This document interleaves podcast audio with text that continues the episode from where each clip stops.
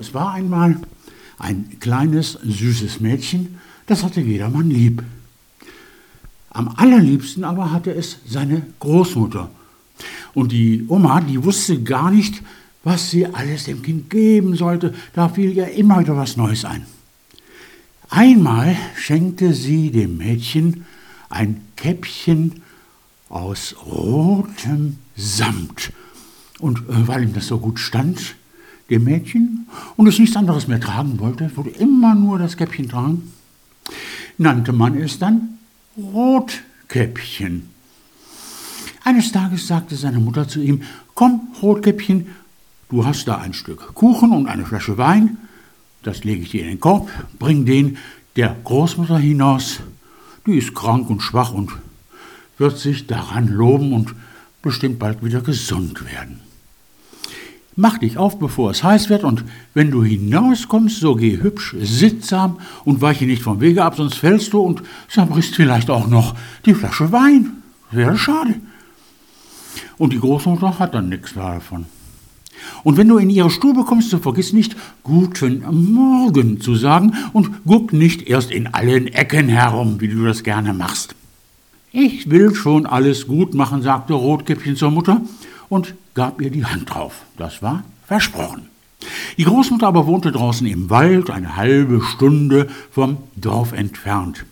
Wie nun Rotkäppchen in den Wald kam, begegnete ihm dort der Wolf. Rotkäppchen aber wusste nicht, dass solche Tiere, solche Wölfe auch schon mal ganz schön böse sein können, und weil sie das nicht wusste, fürchtete sie sich erst gar nicht vor ihm.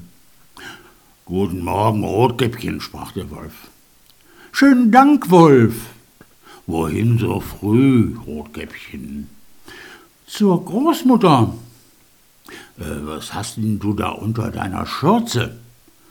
Kuchen und Wein. Gestern haben wir gebacken, da soll sich die kranke und schwache Großmutter etwas Gutes tun und sich damit stärken und bald gesund werden. Äh, Rotkäppchen, wo wohnt eigentlich deine Großmutter? Noch eine gute Viertelstunde weiter im Wald, unter den drei großen Eichenbäumen, da steht ihr Haus. Unten äh, sind die Nusshecken.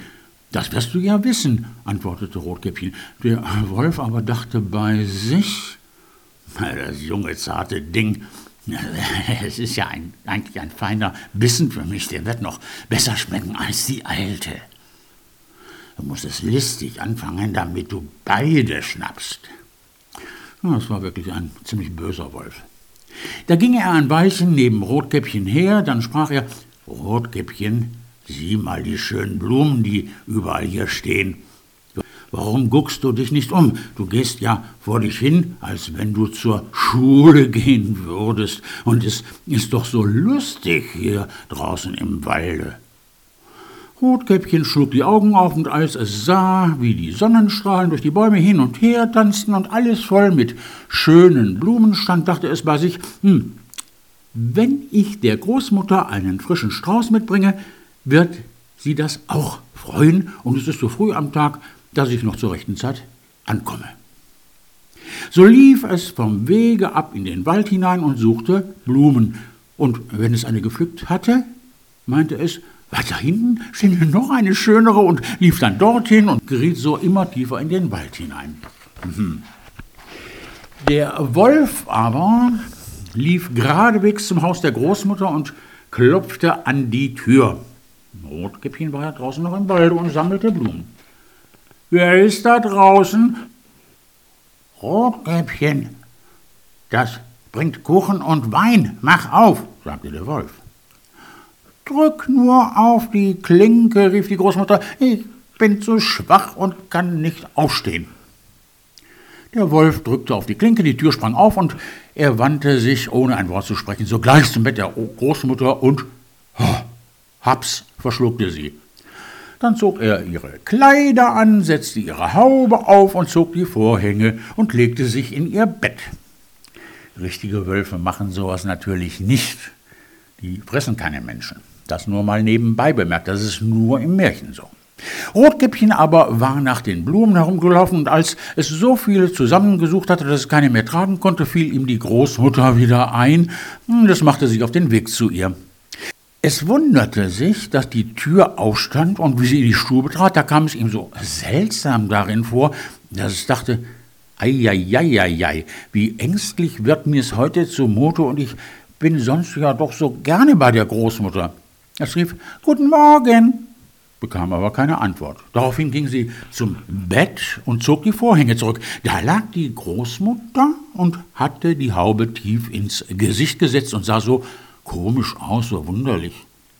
Ei, Großmutter, was hast du für große Ohren? Dass ich dich besser hören kann, sagte der Wolf. Ei, Großmutter, was hast du für große Augen? Dass ich dich besser sehen kann. Ei, Großmutter, was hast du für große Hände? Dass ich dich besser packen kann. Aber Großmutter, was hast denn du für ein entsetzlich großes Maul? Dass ich dich besser fressen kann. Kaum hatte der Wolf das gesagt, so tat er einen Satz aus dem Bett und verschlang das arme Rotkäppchen. Die Oma hatte er schon aufgefressen.